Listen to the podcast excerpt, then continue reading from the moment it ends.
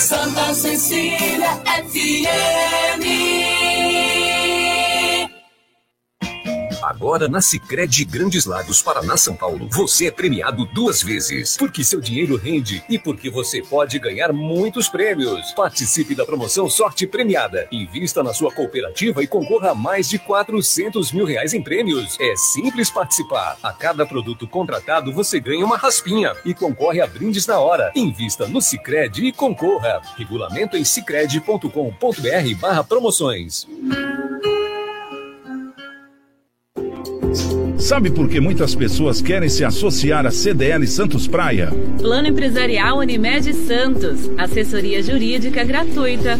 Plano odontológico. Sala para cursos, palestras, reuniões e salão para eventos. Barraca de praia ao lado do Canal 3, em frente ao Clube 15. Cartão exclusivo com desconto de 10 a 60% em cinemas, academias, lojas, escolas, faculdades e restaurantes. Associe sua empresa CDL Santos Praia um órgão em defesa do lojista. Aqui você ganha muito mais.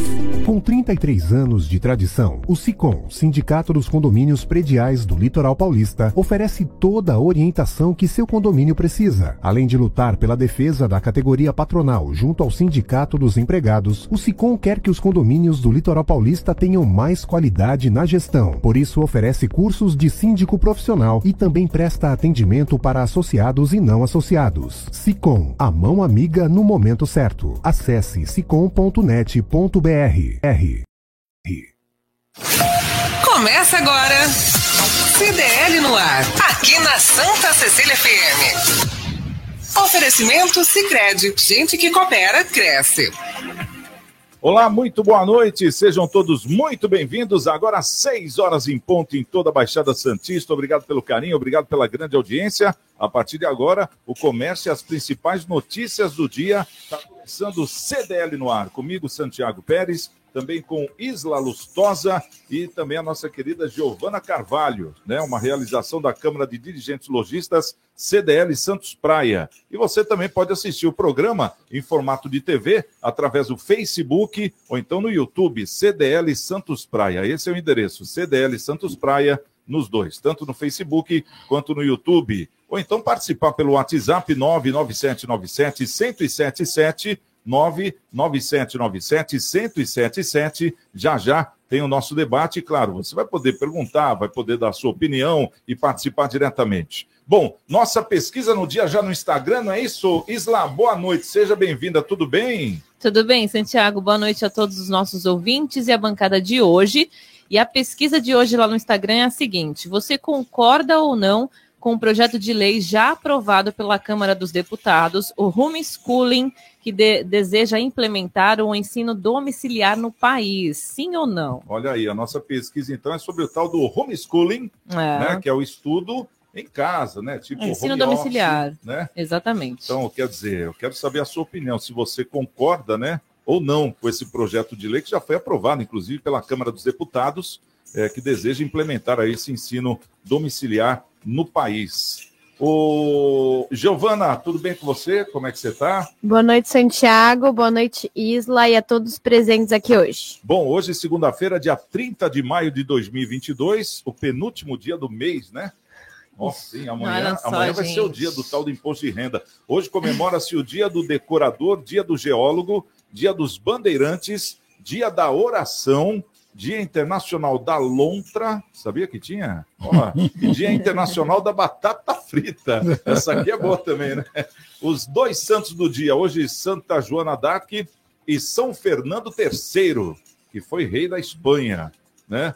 Vamos apresentar agora os nossos convidados de hoje. Nicolau Miguel Obeide, ele que é o presidente da CDL Santos Praia e da Sociedade União Antioquina de Santos. Nicolau, como é que você está? Tudo bem? Tudo certinho? Tudo bem, boa noite, boa noite aos nossos ouvintes, boa noite, Santiago, Isla, Giovana. E boa noite, principalmente ao nosso convidado ilustre, convidado, né? Que é, temos aí, né? Exatamente. Fazer as honras da casa. Ou já quer furar foto? Pode furar, Pode furar. Pode furar. Vamos fazer as honras da casa, né, o, o Giovana? Vamos colocar aí no vídeo aí nosso convidado, o nosso ex-prefeito, ex-deputado, eh, Paulo Alexandre Barbosa. Prazer em recebê-lo mais uma vez. Pena que você não pode vir presencial, né? Por por causa de compromissos. É, ia pagar mas o café, né? Ia pagar o café, tá vendo, Paulo? Mas é, é o Paulo ele está ele tá economizando para a campanha, deve ser isso. Paulo Alexandre Barbosa, ex-prefeito de Santos e pré-candidato a deputado federal, não é isso? Paulo, seja bem-vindo. Como é que você está?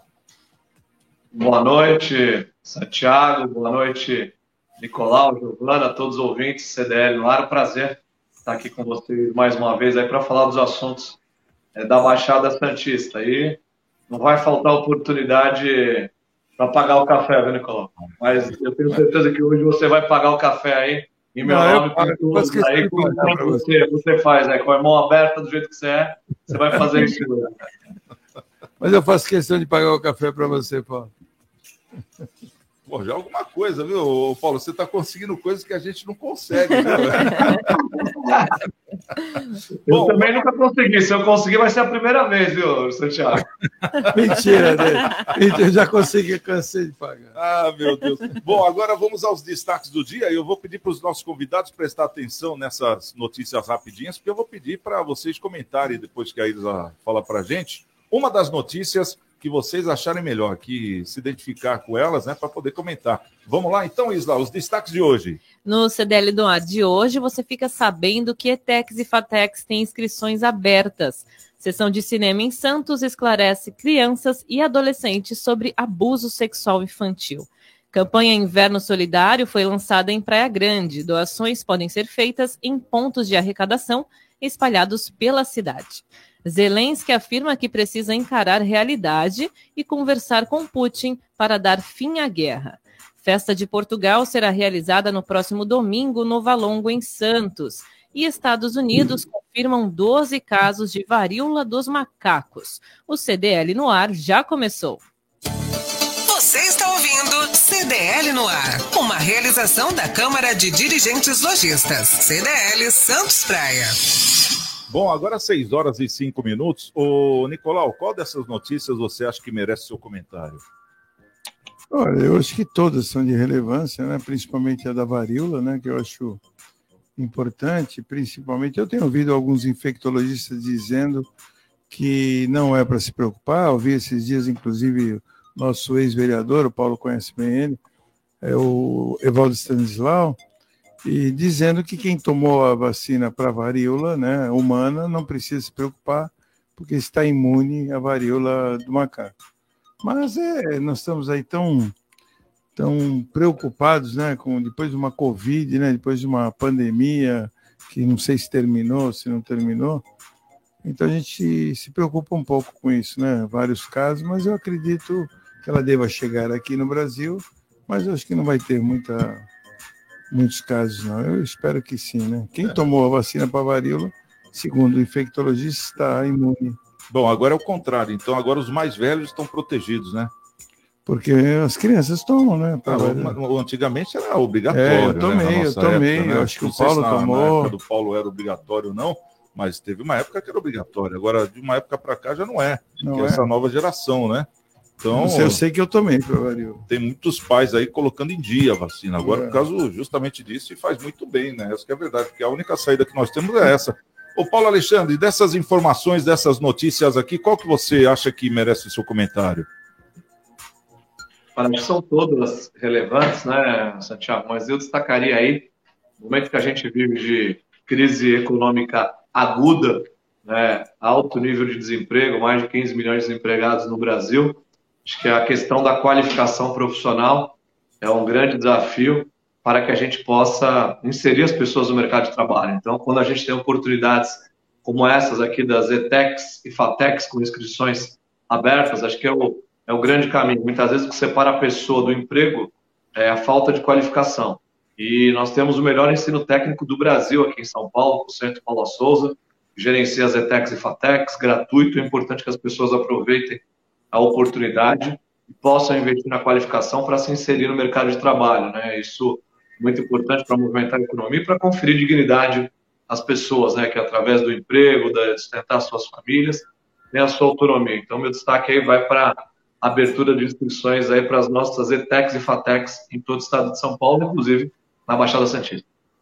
Olha, diga-se de passagem, é a menor notícia aqui, a mais importante, na minha opinião também, eu concordo com o Paulo, e até está aqui o Nicolau, né, presidente da CDL Santos Praia, a maior dificuldade hoje da CDL, o que, que é, Nicolau? Qualificação. Paulo foi muito bem, bem falado por ele. Realmente é o que a gente percebe. Eu acrescentaria só mais uma coisa: é qualificação e comportamento, viu, Paulo? Eu, comportamental também hoje está muito complicado. Mas a qualificação acho que é o ponto principal hoje, que é o que separa. Você usou a expressão bem adequada. É o que separa o emprego da pessoa é, eles deveriam enxergar isso, né? Uma coisa tão, tão óbvia, né, para gente, e que a qualificação leva a pessoa a ter bons empregos, a conseguir crescer dentro do seu ambiente de trabalho e ter uma, uma, uma profissão que desenvolva digna, né? Daqui a 20 anos, essa geração de que está com 20 hoje, daqui a 20 anos eles estarão dirigindo o país estarão aí à frente dos principais cargos do país. E para isso tem que ter qualificação. E parece que a qualificação hoje não é muito valorizada. E precisamos ter urgentemente. Eu acho que muito bem falado por você, Paulo. É, inclusive, a semana passada nós até comentamos aqui essas startups que estão chegando né, no Brasil, elas estão precisando agora, né? São milhões de empregos pelo mundo é, justamente procurando qualificação, né? Gente qualificada nessas é, linhas aí de, de, jogos, de gamers, né? Que é o que a molecada mais gosta hoje em dia. E de repente existe aí a oportunidade gratuitamente, né? Mas não tem o esforço, né, do jovem de hoje em dia que eu acho que está é, é tá deixando a desejar perto do jovem da nossa época, né? Que é bem diferente. Bastante. Hoje eu acho que a oferta é tanta, né, que eles acabam não se qualificando. Né? Seria mais ou menos isso, Paulo, na sua, no seu ponto de vista?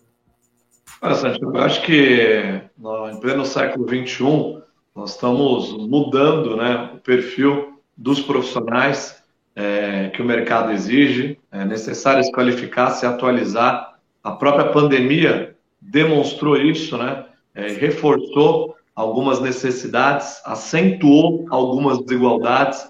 O uso de novas tecnologias, por exemplo, se tornou muito presente e real durante a pandemia é algo que veio para ficar. Quando as pessoas falam, por exemplo, olha, vai voltar, vamos voltar ao normal, ao que era antes da pandemia. Na minha opinião, jamais nós vamos voltar ao que era antes da pandemia, até porque a pandemia ensinou muito, né? E, por exemplo, o ensino, né? Muitas escolas, eu diria que quase que a totalidade das escolas não estavam preparadas para lidar com o ensino à distância, online, né? Agora é algo que veio para ficar, quer dizer, ter um ensino híbrido, que eu acho que vai ser o caminho, né? Um misto do presencial com online. As empresas, por exemplo, no âmbito do mercado de trabalho, descobriram que não precisam mais ter funcionários estaticamente alocados num determinado espaço físico e com um, um, uma produtividade muitas vezes questionável. Vale mais a pena deixar o funcionário, às vezes, em casa, trabalhando remotamente e entregando com produtividade. Então, vai mudar o mercado de trabalho, vai mudar o ensino, as questões relacionadas à saúde também, com as teleconsultas, com todos os recursos tecnológicos. Por que eu estou dizendo isso? Nós vamos precisar de novos profissionais, profissionais adaptados a essa nova realidade, esse novo contexto de mundo do século XXI. E as nossas instituições, Faculdade de Tecnologia, como a FATEC, as escolas técnicas, terão essa missão importante. Aliás, eu acho até que o ensino técnico para a empregabilidade, ele é mais relevante até mesmo do que o ensino superior. Né? Quem faz ETEC, por exemplo, quem faz FATEC, tem muito mais é, inserção no mercado de trabalho, os números comprovam isso, do que propriamente o ensino superior. É um trabalho de formação específica e acho que é, essa formação vai ser importante para garantir aí que esses profissionais possam se adaptar a essa nova realidade do mercado, esse novo contexto mundial, formar profissionais novos para o mundo novo que nós estamos vivendo e enfrentando, especialmente nesse pós-pandemia. Acho que esse é o grande desafio. Tá certo. Bom, agora 6 horas e 12 minutos é o nosso CDL no ar aqui na Santa Cecília FM. Estamos aqui com o Nicolau Albeide, também com o ex-prefeito de Santos, Paulo Alexandre Barbosa. E o ouvinte que queira fazer alguma pergunta, fica à vontade aí no nosso 99797 1077. É, pode ser através de áudio ou então pelo nosso YouTube, né, CDL Santos Praia, ou pelo Facebook, onde a gente já põe alguns comentários e já começou a chegar alguns comentários, viu, Paulo? De pessoas elogiando você, né, como político, é, como pessoa, de ser bem atuante aí na cidade de Santos. Isso é bom, né? Esse reconhecimento é sempre bom, né? Fala a verdade. bom, e daqui a pouco a gente vai trazer algumas perguntas aí para o Paulo também. Ô, Isla, fala pra gente, é, já passamos o Dia das Mães e foi bem acima do esperado, né? Dia das Mães, depois desses dois anos com o comércio fechado, e agora aproxima-se o Dia dos Namorados, que também vai ser um outro reforço aí para quem tem comércio. Conta pra gente quais são, quais são as expectativas para esse dia. É verdade, Santiago. Após um Dia das Mães com bons números, o comércio da região já conta as horas para outra data significativa, né? O Dia dos Namorados, celebrado no dia 12 de junho. A expectativa é de um aumento de aproximadamente 10% nas vendas em relação ao ano passado. Entre os presentes favoritos dos casais estarão joias, eletroeletrônicos, roupas e calçados. Dessa vez, a outra coisa positiva é um ano com liberdade para os namorados poderem festejar, sair, se presentear. Segundo o comerciante Sandro, dono da Princesa Calçados, comentou que já vimos uma boa melhora no Dia das Mães. Geralmente, o Dia dos Namorados dobra o faturamento de um dia normal de venda. O comerciante conclui dizendo que quem conseguiu sobreviver à pandemia já começa a colher os frutos, Santiago. Bom, então daí podemos tirar duas perguntas, hein, Nicolau? Uma, é, quais são as, as reais intuições de você como comerciante para o Dia das Mães, que vai cair no domingo, Dia das Mães, não, namorados, né, que vai cair no domingo, é, daqui o quê? Dois domingos, né? Dois duas domingos. semanas, é, dia é, duas, seis, exato. duas semanas. E, e, também se o quem sobreviveu, né? Quem passou pela pandemia sobreviveu, agora já está tirando a água da a cabeça da água, não?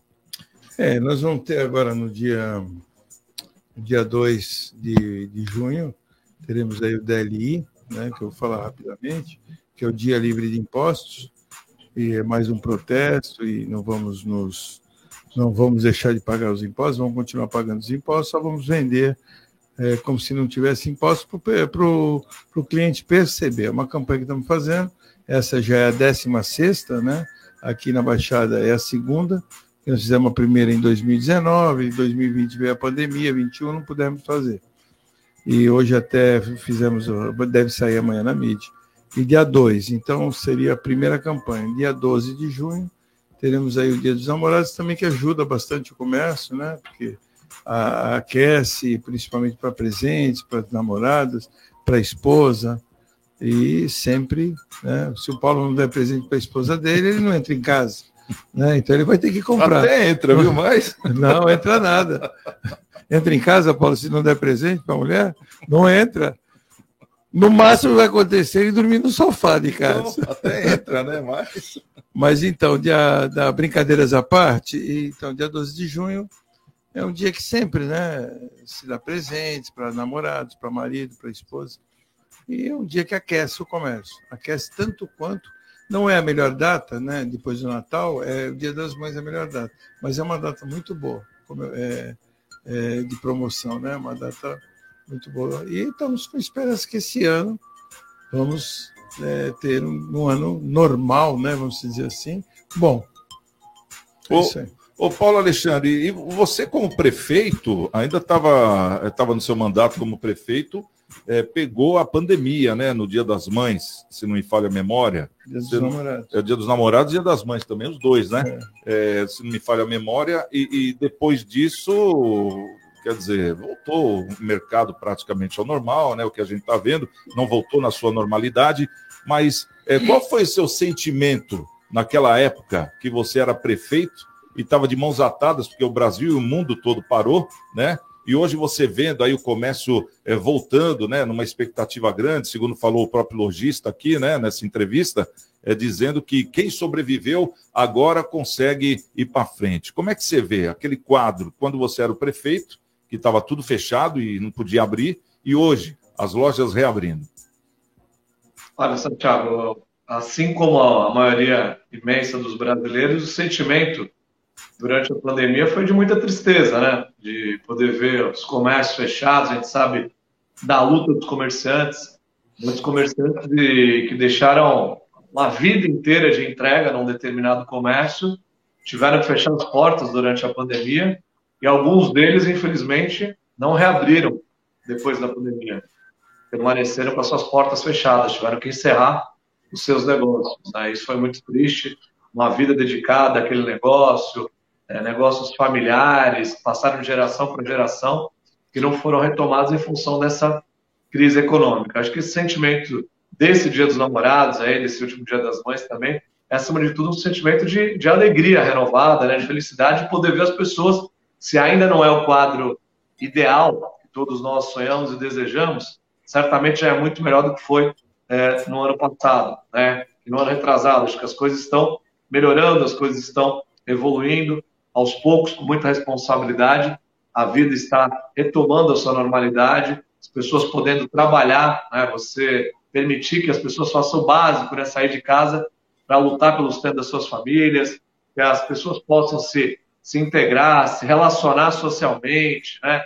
não tenham que ficar privadas da sua liberdade. Acho que esses avanços já são extremamente importantes. E, logicamente, que a gente espera, com a maior rapidez possível, é retomar essa normalidade do ponto de vista econômico, né? que as pessoas possam aí é, comprar, tenham a sua renda recuperada, quem perdeu emprego possa retomar emprego, quem perdeu renda possa ter a sua renda recuperada, justamente para movimentar a economia e para ter oportunidade para todos. Acho que esse é o grande é, objetivo e essa seria, no meu ponto de vista, a satisfação plena. Mas acho que nós já estamos avançando, a expectativa é muito positiva para os comerciantes, é, para a população de forma geral, que acaba se confraternizando, se integrando nessas datas comemorativas que acabam também ajudando a alavancar comércio. Bom, agora vamos entrar mais no lado político, Paulo, porque você, quando deixou a prefeitura, você deixou um sucessor, né? Foi um, um momento assim de é, Covid, uma coisa inédita, que teve que parar muita coisa que imagino eu que estava é, já planejada, até por não poder ter aglomeração. É, mas a, a, gente nota que as coisas é, continuam andando e, e, retomaram. A gente vê, por exemplo, o, o VLT, a, a, aquela urbanização aí, que é, pelo menos uma grande tentativa de urbanização ali no centro, né? Através do VLT, através de, de novos projetos, né? Que estão ali é, já traçados. É, fala um pouquinho sobre isso. Como é que foi passar o bastão é, no meio de uma pandemia? Porque imagino eu que você não deva ter tido tempo aí de ter realizado muitas coisas que você quis, né? Você ainda acompanha ou não? Olha, Santiago, acho que quando a gente está na administração pública e conduzindo uma cidade, especialmente, a gente não, não sabe o que vem pela frente. Né? A gente está para administrar diante da realidade diária. E a realidade, muitas vezes, não é aquela que nós sonhamos, desejamos, mas ela tem que ser enfrentada, né? tem que ser administrada. E foi isso que nós fizemos. A pandemia foi o maior desafio da minha vida pública, sem dúvida alguma. Acho que o maior desafio da vida de todos, né? Ninguém estava preparado para fazer o enfrentamento dessa pandemia. Procuramos tomar as decisões com muita serenidade, com muita responsabilidade, sabendo que, como seres humanos, a gente erra, a gente acerta. É, o importante foi que nós acordamos todos os dias, trabalhamos muito aí na tentativa sempre de acertar, né? de ouvir bastante, reduzir danos é, e conseguimos é, estruturar a cidade na área de saúde, né? Nós não tivemos nenhuma pessoa aqui em Santos que perdeu a vida pela falta de atendimento. Né? Tivemos atendimento para todos, leitos para todos, respiradores para todos, oxigênio para todos que precisaram, medicamentos, enfim. Aqui nada faltou e muito em função do, do comprometimento dos profissionais de saúde, que são os responsáveis, foram os responsáveis por esse enfrentamento na ponta. Isso não é mérito de, de, prefeito nenhum, não é mérito de político nenhum, é mérito dos profissionais de saúde é, e a gente apenas proporcionou as condições necessárias para que eles pudessem é, trabalhar. É, então, essa missão foi cumprida. Evidente que muitos projetos que estavam em andamento, estruturados, estão sendo é, continuados. A população fez essa opção quando escolheu aí pela candidatura do Rogério, de seguir com os projetos, seguir com, com esse modelo de gestão que nós implementamos no município. E esses resultados estão sendo colhidos naturalmente, né? a sequência das obras da entrada da cidade, vamos ter a segunda etapa das obras da entrada da cidade, nós deixamos em obras e serão é, entregues aí as etapas ah, nesse governo. Né? A, o VLT, nós também deixamos em obra, as obras do, da segunda fase do VLT, que vão mudar a cara do centro da cidade de Santos, levar mais gente, dar nova vida para o centro da cidade, reurbanizar, revitalizar o centro da cidade, que é o grande objetivo, o grande desafio da cidade de Santos. Então, isso também é em andamento. E outras tantas intervenções que se desenvolvem. Né? Acho que é muito importante que a gente possa é, ter essa sequência. Ninguém faz nada sozinho, existe um time de pessoas comprometidas aí vem dando sequência a esse importante trabalho, com problemas, sim, com desafios, sim, porque todos nós temos consciência dos desafios que as cidades têm, não só a cidade de Santos, mas a Baixada Santista tem, e é importante trabalhar com muita dedicação para superar esses desafios. Mas você falou do sentimento, né, de como foi a sensação. Sensação, acima de tudo, ao concluir o meu ciclo como prefeito da cidade, foi do dever cumprido. De não ter feito tudo, né, obviamente que eu queria, mas ter feito tudo que eu podia, ter dado o meu melhor pela cidade que eu amo, foi isso que eu fiz é, durante esses oito anos de, de trabalho e, graças a Deus, com reconhecimento absoluto da população, que muito me, me orgulha e me deixa bastante satisfeito. Bom, vamos fazer o seguinte: é, vamos trazer alguns ouvintes, a gente vai para o intervalo, mas antes eu já vou adiantar o que vai acontecer no próximo bloco, né? No próximo bloco, viu, Paulo? Eu vou perguntar para você, é, porque hoje você é um pré-candidato a deputado federal, né? É um pré-candidato a deputado federal e está indo bem nas pesquisas, né? A gente tem acompanhado também e a gente torce para que nomes fortes, é, principalmente como o seu, é, esteja aí no, no, próximo pleito. Mas é, eu quero saber é, o que você poderia fazer, isso aqui é para depois do intervalo, hein? O que você poderia fazer para a Baixada como deputado federal? Mas antes, vamos ouvir a turma aqui do WhatsApp, é o 99797 1077. Vamos ouvir. Se liga no WhatsApp da Santa Cecília FM. 99797 1077. QDL no ar. O Almir de Praia Grande mandou uma mensagem assim: Boa noite, bancada e Santiago. Boa noite, Almir. Paulo Alexandre Barbosa, um dos melhores prefeitos de Santos dos últimos tempos. Tive o prazer de conhecê-lo, pessoa maravilhosa, humilde, honrosa, muito gente boa. Só elogios hoje, Bacana, hein? hein? É isso aí. O Marcelo Moura falou o seguinte: pergunta para o ex-prefeito também. Qual seria a visão do ex-prefeito de Santos em trazer empresas para gerar emprego na cidade? Pode responder, Paulo, se quiser. Agradecer as palavras do foram ditas aí pelo carinho é, das pessoas. Isso nos move, nos motiva a trabalhar cada vez mais e melhor. Agora, a questão da, da atração de empresas, né, de novos negócios, é um grande desafio que nós temos. Nós temos desafios importantes. Esse, é, acho que o governo federal, né, o papel do deputado federal é muito importante para alavancar investimentos e desenvolvimento para a nossa região. Como fazer isso? Temos projetos importantes na Baixada que há muito tempo são discutidos e que não foram concretizados, que têm grande potencial de geração de emprego e de atração de investimentos. Se a gente pensar, por exemplo, no aeroporto do Guarujá, isso vai impulsionar o turismo regional, vai trazer novas empresas. E quando eu falo aeroporto, é aeroporto funcionando. É o avião pousando, é os passageiros desembarcando, é, é os passageiros circulando na região, é movimentar de fato a economia. Não é a notícia de que vai funcionar, é o funcionamento de fato. Né? Se a gente pensar no aeroporto também de cargas no, em Praia Grande, né, o projeto lá do Andaraguá, é um projeto muito importante que tem é, capacidade de atração de empresas, de novos negócios, geração de emprego e renda para a Baixada Santista. A gente vem aqui para Santos, a gente vai perceber, por exemplo, que se discute há quanto tempo fazer um Puerto Madeiro na área, nos armazéns 1 a 8 aqui do Valongo. E o que a gente o que acontece?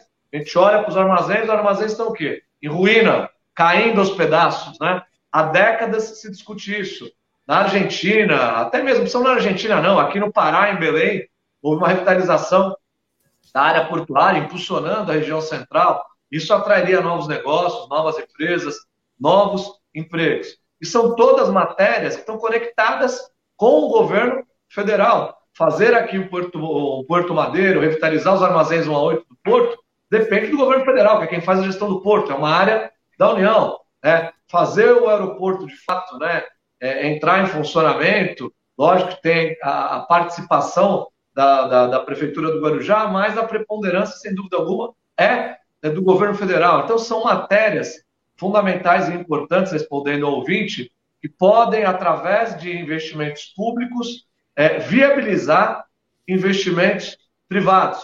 E, aliás, nós fizemos aqui em Santos medidas interessantes. Tivemos na Ponta da Praia, por exemplo, um modelo a gente trouxe, através da destinação de uma área pública, que era inclusive federal, ali no terminal de pesca. Hoje a gente tem um novo centro de convenções, a gente tem um novo mercado de peixe, tem uma área totalmente revitalizada, sem um centavo de dinheiro público, atraindo novos eventos, atraindo negócios, gerando emprego e renda para a população. Então, esse é o grande caminho. Por isso, a importância de uma representação é, cada vez mais relevante em Brasília para viabilizar investimentos públicos que possam alavancar investimentos privados. Esse é o meu objetivo. E sem falar nos outros é, benefícios e nas outras áreas de atuação que são fundamentais e importantes. A gente falou muito aí da pandemia, da questão da saúde, né? A gente tem a possibilidade de trazer o governo federal mais para próximo da nossa realidade aqui na Baixada. Se a gente pega, por exemplo, aquilo que se arrecada em termos de recursos na região e aquilo que fica aqui, há uma disparidade muito grande. São bilhões e bilhões arrecadados, por exemplo, no nosso porto, e é uma riqueza que passa por aqui, mas não fica aqui. Nós temos que implantar é, urgentemente mecanismos legais que permitam, por exemplo, que os valores de outorga a cada mês, daí a gente dá notícia, a imprensa noticia, é, leilões que são feitos pelo governo federal, é ministro batendo martelo de um lado, batendo martelo de outro, bilhões sendo arrecadados. E quando a gente precisa, por exemplo, de 100 milhões para fazer um viaduto aqui na entrada da cidade, não tem. O governo federal não, não aloca recurso para essa finalidade. Então, o que, que nós defendemos de forma objetiva, Nicolau Santiago? Na questão do porto, é que uma parte do valor arrecadado né, é, pelas outorgas fixas, que são os valores cobrados pelo governo federal em leilões de áreas que ficam em Santos, no próprio Guarujá, aqui no Porto de Santos, que parte desses recursos sejam destinados diretamente para investimentos na nossa região, justamente para que os prefeitos não fiquem com pires na mão, depois pedindo migalha, enquanto podem ter um volume de recursos importantes para viabilizar as obras de infraestrutura que são imprescindíveis. Eu sei o quanto eu sofri enquanto prefeito para ter, por exemplo, na obra da entrada da cidade, a participação do governo federal. E sei que eu não tive. O governo federal não participou com nada nas obras da entrada da cidade. Por exemplo, se a gente tivesse uma legislação e até uma discussão política mais forte nessa direção, talvez a gente tenha, a gente tivesse tido recursos do governo federal para fazer obras como essa, que são importantes. O VLT é mais um bom exemplo. Uma obra fundamental e importante de mobilidade, e nós não temos um centavo de dinheiro a fundo perdido do governo federal. Veja só o absurdo: nada, nem um centavo. Então, nós temos que ter mais representação em Brasília, nós temos que ter mais força em Brasília para lutar pelas questões que são importantes pela Baixada Santista. E Paulo, só para dar um adendo nisso, você acha que se o VLT tivesse a mão do governo federal, a condução seria mais barata? Olha, eu acho que ele já estaria, o Santiago, é, na área continental de São Vicente. Acho que ele já estaria lá na Praia Grande, porque não adianta ter o VLT em uma cidade ou em duas cidades. Nós precisamos pensar no VLT como um instrumento de mobilidade metropolitana para atender a região da Baixada Santista. Hoje, quem aporta recursos para fazer as obras do VLT é o governo do estado de São Paulo. São recursos do Tesouro do governo do estado de São Paulo, através de financiamentos, empréstimos, mais do governo do estado. O governo federal poderia colocar dinheiro a fundo perdido, como colocou em obras no Brasil inteiro, para executar. O VLT da Baixada, Santiago, é o primeiro do Brasil, primeiro a ficar de pé. Não, tem, não foi o primeiro, não foi o segundo nem o terceiro, o primeiro, ou seja, um modelo que funcionou. Só que precisa ser ampliado, porque nós vemos uma região conurbada, uma região metropolitana. Quando a gente tem limitação de recursos, qual é o fato? As prefeituras não têm recurso para fazer investimentos dessa ordem de grandeza. Só para o ouvinte ter uma ideia é, do universo de recursos, de tudo que se arrecada no Brasil, de 60% a 65%, Santiago, vai para os cofres da União, vai lá para o governo federal, Brasília, 60% a 65%. É, por cento. Em torno de 20% a 25% para os cofres estaduais, para o Estado. e, e por volta de 10% para os cofres municipais. Então, os municípios não têm condição de fazer grandes investimentos para essas grandes obras. Esse dinheiro tem que vir do governo federal do governo estadual. E no caso do VLT, até agora, só veio do governo estadual. Então, o que, que nós pleiteamos? Que a gente tenha recursos do governo federal para realizar a expansão do VLT. Levar o VLT para toda a Baixada Santista, área continental de São Vicente, Praia Grande, Cubatão, seguir Litoral Sul, enfim. Ter uma região integrada, ter uma mobilidade de qualidade para a população que vive aqui. Essa é uma das bandeiras eu vou lutar se tiver oportunidade de ser eleito deputado federal. Olha aí que bacana. Deu uma cutucadinha nele, viu, Nicolau? Para ver que ele soltava e soltou mesmo, tá certo. Não, mas é, porque não adianta a gente fazer uma entrevista só para é, falar o óbvio, né? E o Paulo tem muita coisa para falar sem ser o óbvio. Que nem você sabia que ele estava querendo pleitear isso? Mandar não, o, o, VLT lá para o litoral sul, lá para o litoral sabia norte. porque o Paulo já. Por que não, né? Porque então, já várias vezes. É uma realidade que deu certo. Já um pedaço pequeno que tem aqui de 10 quilômetros, o VLT deve ter hoje, mas é uma realidade é. que deu certo, né? Então dá certo, sim. E como deputado federal, eu tenho certeza que ele vai. Ele vai trabalhar muito bem lá na Câmara dos Deputados, porque ele é um gestor, né? Inclusive, eu sei que o Paulo estava trabalhando em São Paulo ou em São Bernardo, né, Paulo, como gestor né, de prefeitos. Então você vê que é, é, sabe o que fala, sabe o que está fazendo, o que fala. Fez a gestão da nossa cidade durante oito anos. Antes de fazer a gestão de Santos como prefeito, era tinha a principal secretaria do Estado, né, Paulo? Secretaria. Me, me dá o nome todo dela aí que eu não lembro. Movimento Econômico, Ciência e Tecnologia. Isso, que tinha Fiesp, não era? Com é, Secretaria da. É, então, assim, comércio envolvendo e, era, e é um dos maiores orçamentos, né, essa secretaria do Estado. Né? Então, assim, sempre, sempre trabalhou no modelo de gestão. Né? E sem contar que o Paulo Alexandre ele tem escola, né? Uma escola familiar. Né? O pai foi prefeito, Exato. né? e durante muitos anos, acho que 50 anos da vida dele, dedicou né, à política, né, seu pai? Então, assim, então tem uma escola e realmente eu acho ele muito capacitado. Estou aqui falando porque eu estou bajulando, eu estou. É, não, mas realmente nós temos que pensar muito quando nós formos votar nos nossos deputados, principalmente da nossa região.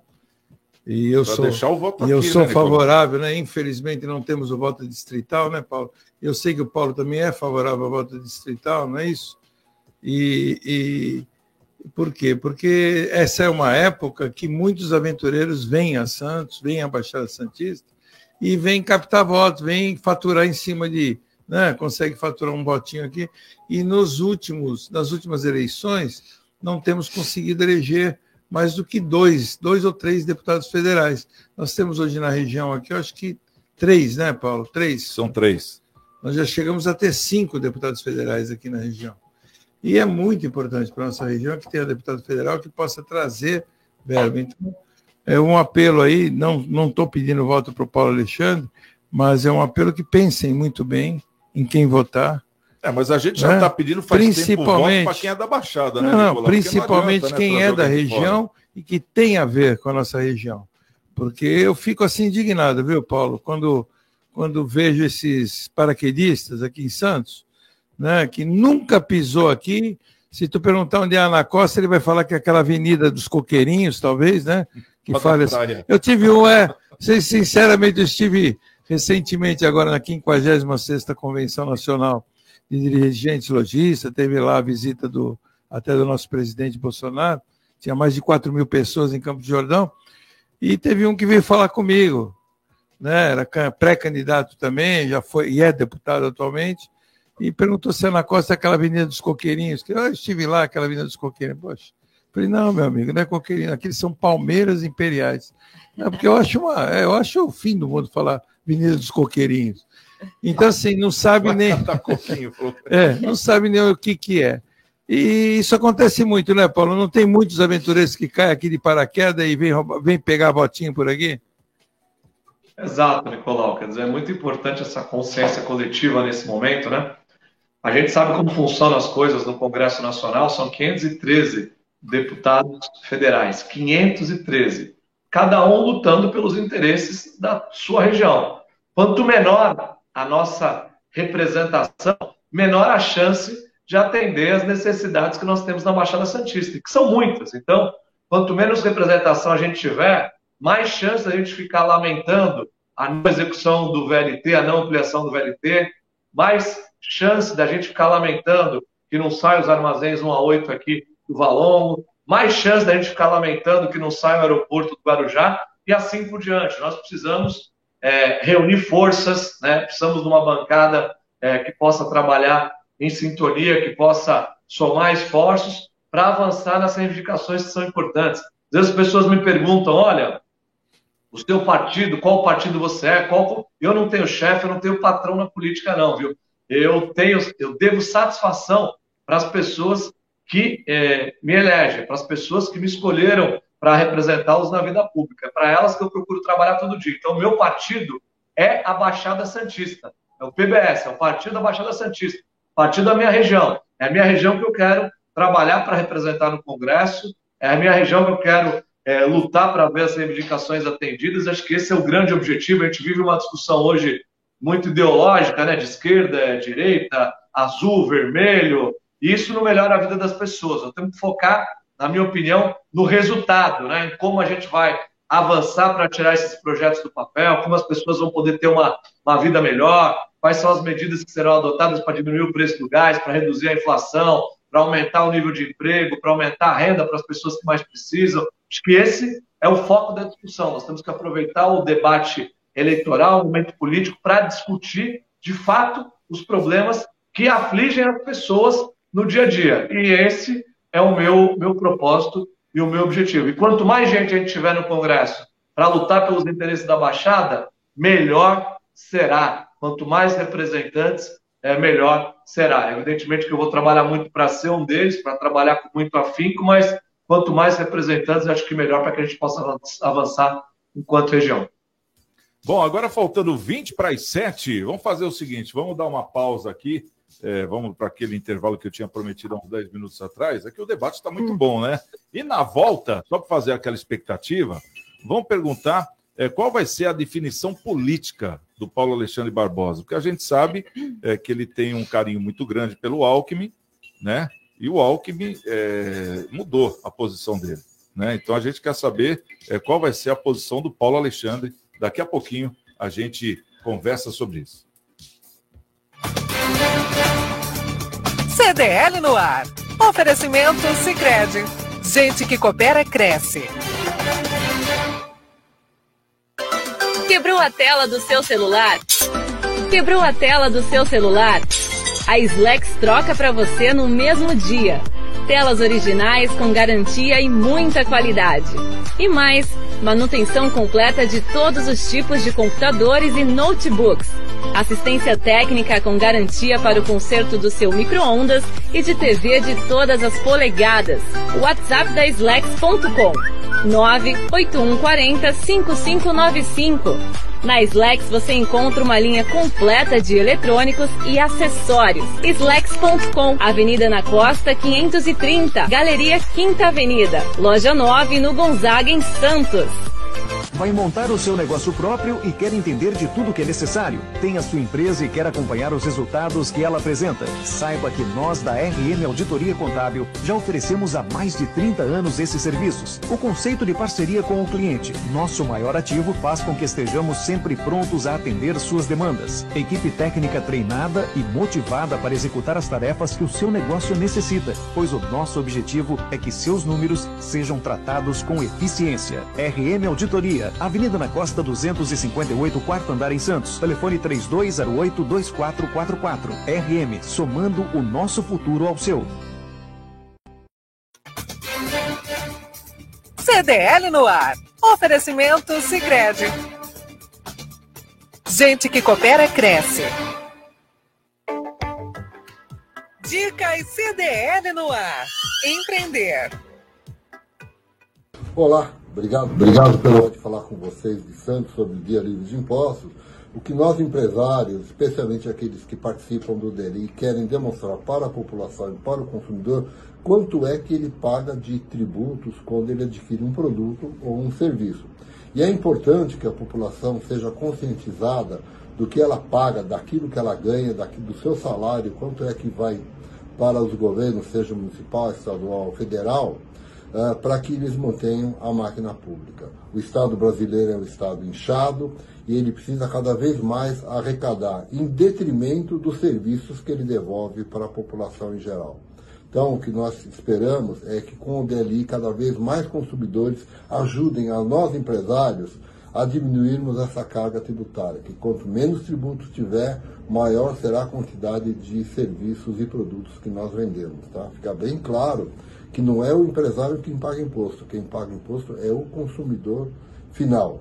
E para nós, melhorarmos a qualidade de vida do consumidor, dar mais condições para que o consumidor adquira mais produtos, é fundamental para que a gente mantenha os nossos negócios ativos e cada vez mais gerando emprego e renda. Então, agradeço a oportunidade, agradecer ao Nicolau e ao Matheus por estarem à frente desse projeto aí em Santos e desejar aí que o DLI seja um dia de grande sucesso. Obrigado a todos vocês. Baixe o aplicativo CDL Santos Praia, disponível nas plataformas iOS e Android. E acompanhe ao vivo o CDL no ar. 6h44, estamos de volta com o CDL no ar. E CDL Santos Praia, o projeto Caça Talentos. A ideia é aproximar as empresas que estão com vagas abertas e os candidatos que estão à procura de uma recolocação no mercado de trabalho. E temos lojas com vagas. Envie os seus currículos para o WhatsApp da CDL Santos Praia, que é o 13741633946, ou pelo e-mail, que é cdl.cdlsantospraia.com.br. Após o recebimento dos currículos, os candidatos passarão por algumas etapas de seleção e treinamento. Projeto Caça Talentos é uma realização da CDL Santos Praia e a gente volta já já. CDL no ar. Oferecimento Sicredi. Gente que coopera cresce. Minuto, Minuto Seguro. Of oferecimento Embaré Seguros, a corretora especializada em cuidar de você. Você já ouviu falar em seguro de responsabilidade civil? Esse seguro tem por finalidade reembolsar o segurado por responsabilidades pelas quais possa ser condenado, seja por danos não intencionais, corporais e ou materiais causados a terceiros. Se ficou interessado nos diversos tipos de seguro de responsabilidade civil, consulte um corretor da Embaré, tire suas dúvidas e fique seguro. Minuto Seguro. Oferecimento Embaré Seguros, a corretora especializada em cuidar de você. Móveis de madeira para casa inteira, colonial barroco. Durabilidade, bom preço e variedade colonial barroco. No quarto, na cozinha, na sala de jantar, na sala, na varanda, em todo lugar. Móveis de madeira para a casa inteira, colonial barroco. Avenida Antônio Emerick 705 em São Vicente. Colonial barroco.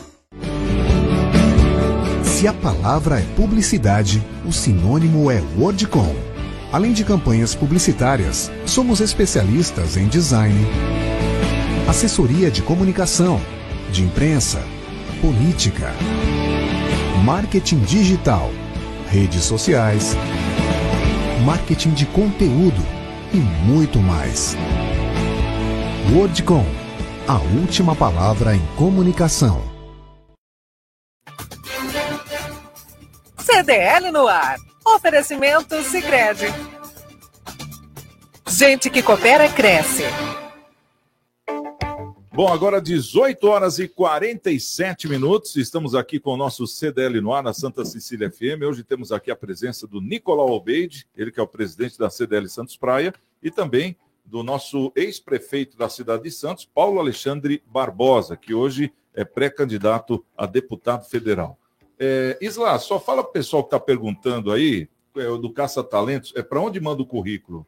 É, para o WhatsApp da CDL Santos Praia, 13 97416 3946, ou pelo e-mail cdl.cdlsantospraia.com.br. Tá certo. Deixa eu mandar um abraço para o Cícero Pinho, também para Ana Silva, boa noite para Ana, o Ed Santos, Andréia Piedade, o Flávio Ponciano, o pessoal que está na sintonia e está gostando aí da nossa entrevista com o ex-prefeito Paulo Alexandre Barbosa. Paulo Alexandre, antes do intervalo, eu deixei todo mundo na expectativa para saber qual é a sua posição política agora, né? Porque a gente sabe que todo mundo tem um padrinho político, né? Todo político, quando começa, tem uma referência na política. E você, a sua referência era o Alckmin, né? Já há muito tempo, várias entrevistas, você deu esse depoimento falando que o Alckmin é uma boa pessoa, você gosta muito dele e tal, enfim. Mas agora a gente sabe também que cada um no seu quadrado, né? Cada um sabe o que quer, né? Politicamente ou na vida, é, independente de qualquer coisa. Então ninguém nasce, a não ser que seja aquelas pessoas que nascem uma germinada na outra, tudo bem, né? Agora fora isso não, né? Fora isso não. Então, Paulo, eu queria fazer uma pergunta. Qual que é a sua posição? E essa pergunta, inclusive, nós já vimos, tem, tem algumas parecidas aqui. Sim. Qual vai ser a sua posição? Porque o Alckmin é uma pessoa muito querida para você. É, o que ele fez, você aprova ou não? E qual vai ser a sua posição é, daqui para frente? Olha, Santiago, minha posição vai ser a mesma que eu sempre tive, né? Eu estou filiado ao PSDB, que é o partido que eu iniciei minha trajetória pública é, há mais de 20 anos tenho uma vida pública limpa, uma... disputei duas vezes deputado estadual, três vezes secretário de Estado, duas vezes prefeito. Tenho orgulho da minha trajetória política, né? É, sempre vou procurar trabalhar cada dia para honrar essa trajetória, a confiança dos meus eleitores e, é, como colocou o Nicolau, o legado do meu pai, né, da minha família, né, que é o que me move, a minha grande responsabilidade dessa sequência.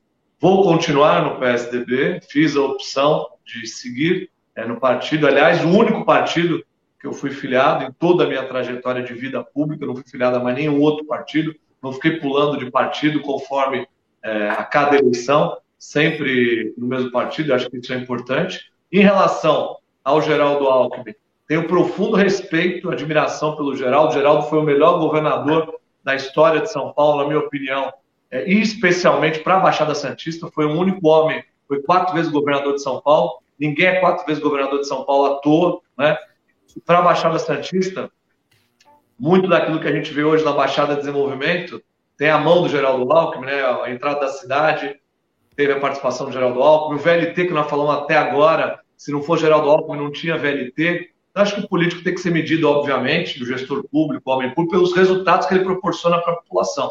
E o Geraldo tem resultados é, extraordinários para a Baixada Santista. Em relação à opção política que ele fez nessa eleição, uma opção que é dele, né? quer dizer, obviamente também o homem público ele está sujeito a ser avaliado é, e testado a cada eleição. Acho que a melhor resposta é, é a resposta é, da urna, a resposta das pessoas, a resposta do eleitor. Democracia é isso, a gente tem que conviver com as diferenças, saber respeitar as pessoas. Hoje a gente está num ambiente muitas vezes ra radical, né? Radical, um ambiente até certo ponto agressivo, é briga no WhatsApp, é briga no almoço de domingo da família, porque cada um pensa de um jeito. Democracia, a beleza da democracia é de Acho que deu uma travada lá no áudio do Paulo, mas deu para entender, deu para entender o que ele falou. E é importante a gente colocar essas perguntas, né, Nicolau? Até porque ele é uma pessoa que representa a nossa baixada. E aquele negócio, né? É, cada um sabe onde pisa. Então não, não é ele que está dando os passos. Verdade. É assim né? que deve ser. Pode falar, Paulo. É que tinha caído um pouco aí, mas pode completar. É travadinha. Olha, eu é, dizia, Santiago, que eu respeito as posições, acho que é importante que a gente respeite a diversidade, respeite quem tem opinião diferente do que a gente tem. Acho que essa, essa é a beleza da, da democracia. Então, respeito o posicionamento do Geraldo que ele teve nessa eleição. É evidente que eu fiz uma opção diferente, uma opção de seguir né, no partido que eu estou filiado, que é o PSDB. É, faço a opção nesse momento de apoiar uma candidatura de terceira via. Acho que o Brasil precisa enriquecer esse debate político, precisa ter uma alternativa a essa polarização que está colocada. Acho que essa polarização faz mal ao país. Acho que esse debate ideológico não resolve a vida das pessoas não melhora a vida das pessoas, ao contrário, né? Acho que é um retrocesso, nós temos que discutir aquilo que aflige a população, como vai melhorar o preço do gás, como vai diminuir o preço do combustível, como as pessoas vão chegar no supermercado e conseguir encher o carrinho, fazer o que faziam lá atrás e que não conseguem fazer hoje.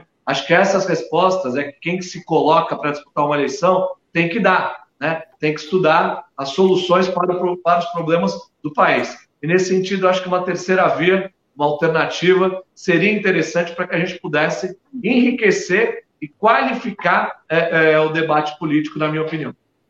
Nicolau. É, eu, eu, eu gosto muito da opinião do Paulo Alexandre, mas eu vou, eu vou dizer que não concordo, né? Eu achei, eu tô achando, eu achei o Geraldo, sempre gostei muito dele, mas eu achei ele muito incoerente, né? Eu acho que todo mundo tem o direito de ter sua, sua opção política, mas não de uma forma incoerente. Então, essa é a minha opinião, Paulo.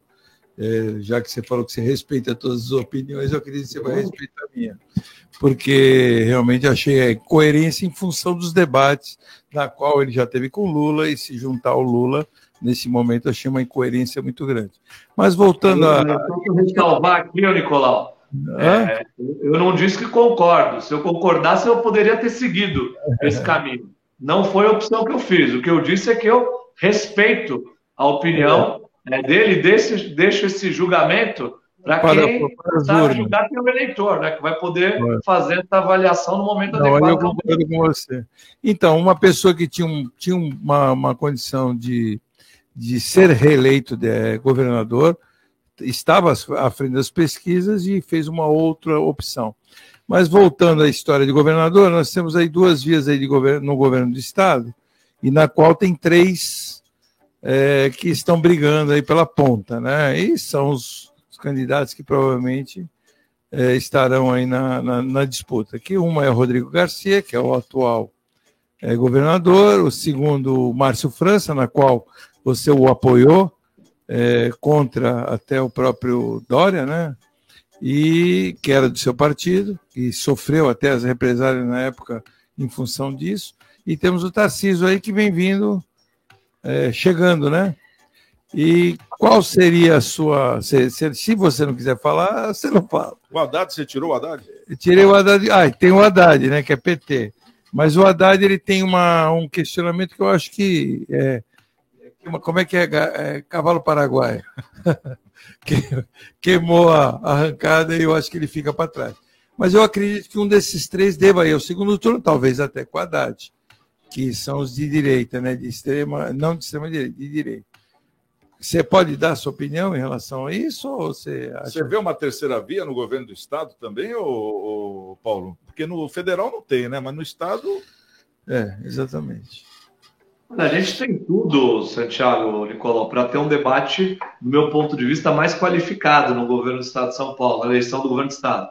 Acho que aquilo que a gente precisa no país, a gente terá em São Paulo, você tem pelo menos aí quatro candidatos né, que estão disputando, que estão postulando, né, e acho que isso ajuda a enriquecer o debate, a provocar discussão de problemas que são importantes para a população de São Paulo. Então, nós temos claramente candidatos com tendências é, diferentes, né, é, representando é, segmentos do eleitorado que estão é, colocados, candidatos com certa experiência. O Haddad já foi prefeito de São Paulo, né, tem uma trajetória aí no Executivo de São Paulo, é também candidato a presidente, o Márcio França, governador de São Paulo, prefeito, Rodrigo Garcia, uma larga experiência aí no governo de São Paulo, secretário de várias pastas, deputado federal, estadual, atual governador, e o ministro Tarcísio também com a sua experiência. Então, acho que a gente tem tudo para ter um, um bom debate focado nos desafios de São Paulo. Todos nós sabemos dos avanços que São Paulo teve nos últimos anos, nas últimas décadas, né? São Paulo cresce mais que o Brasil, São Paulo gera mais emprego proporcionalmente que o Brasil, São Paulo ajuda o Brasil a se desenvolver, a base de sustentação é, para o nosso país. A responsabilidade nossa, portanto, é muito grande. E acho que se a gente fugir dessa polarização, dessa radicalização, e fizer um debate qualificado, a gente tem muito a ganhar, porque isso vai nos levar a escolher o melhor. Na minha opinião, é, eu terei um candidato, obviamente, vou é, manifestar em relação à eleição estadual, que é o atual governador, Rodrigo Garcia. Acredito que é importante ter experiência, ter qualificação para o exercício da função. Rodrigo conhece o Estado é, com bastante propriedade, foi secretário de Desenvolvimento Social, secretário de Desenvolvimento Econômico, secretário da Habitação, secretário de Governo. Acho que é um homem ainda público desconhecido da maioria da população. Presidente da LERJ também, né? Foi presidente da, Associação, da Assembleia Legislativa. Então, tem experiência administrativa, tem experiência política. Evidente que ele é desconhecido, mas a campanha é, vai torná-lo conhecido e é importante que as pessoas conheçam as suas propostas, as suas ideias.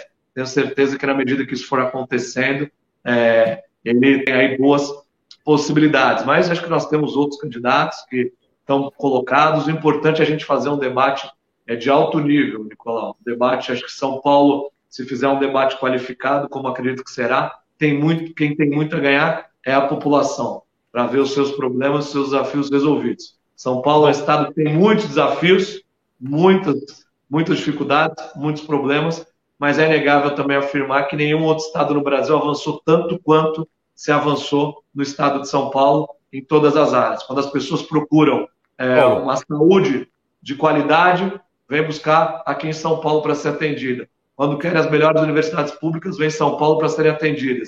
E por aí vai. Então, aqui vai ser um bom debate. Tiago, mas o tempo já acabou, né?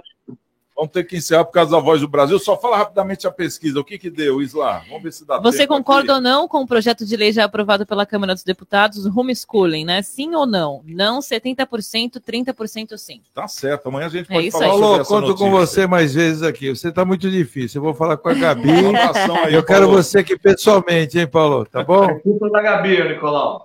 Com ela. Pelo carinho a Um todos. abraço, Obrigado, Paulo. Nicolau. Obrigado, Santiago. Obrigado aos ouvintes da CDL. Tchau, tchau. Você ouviu? CDL no ar.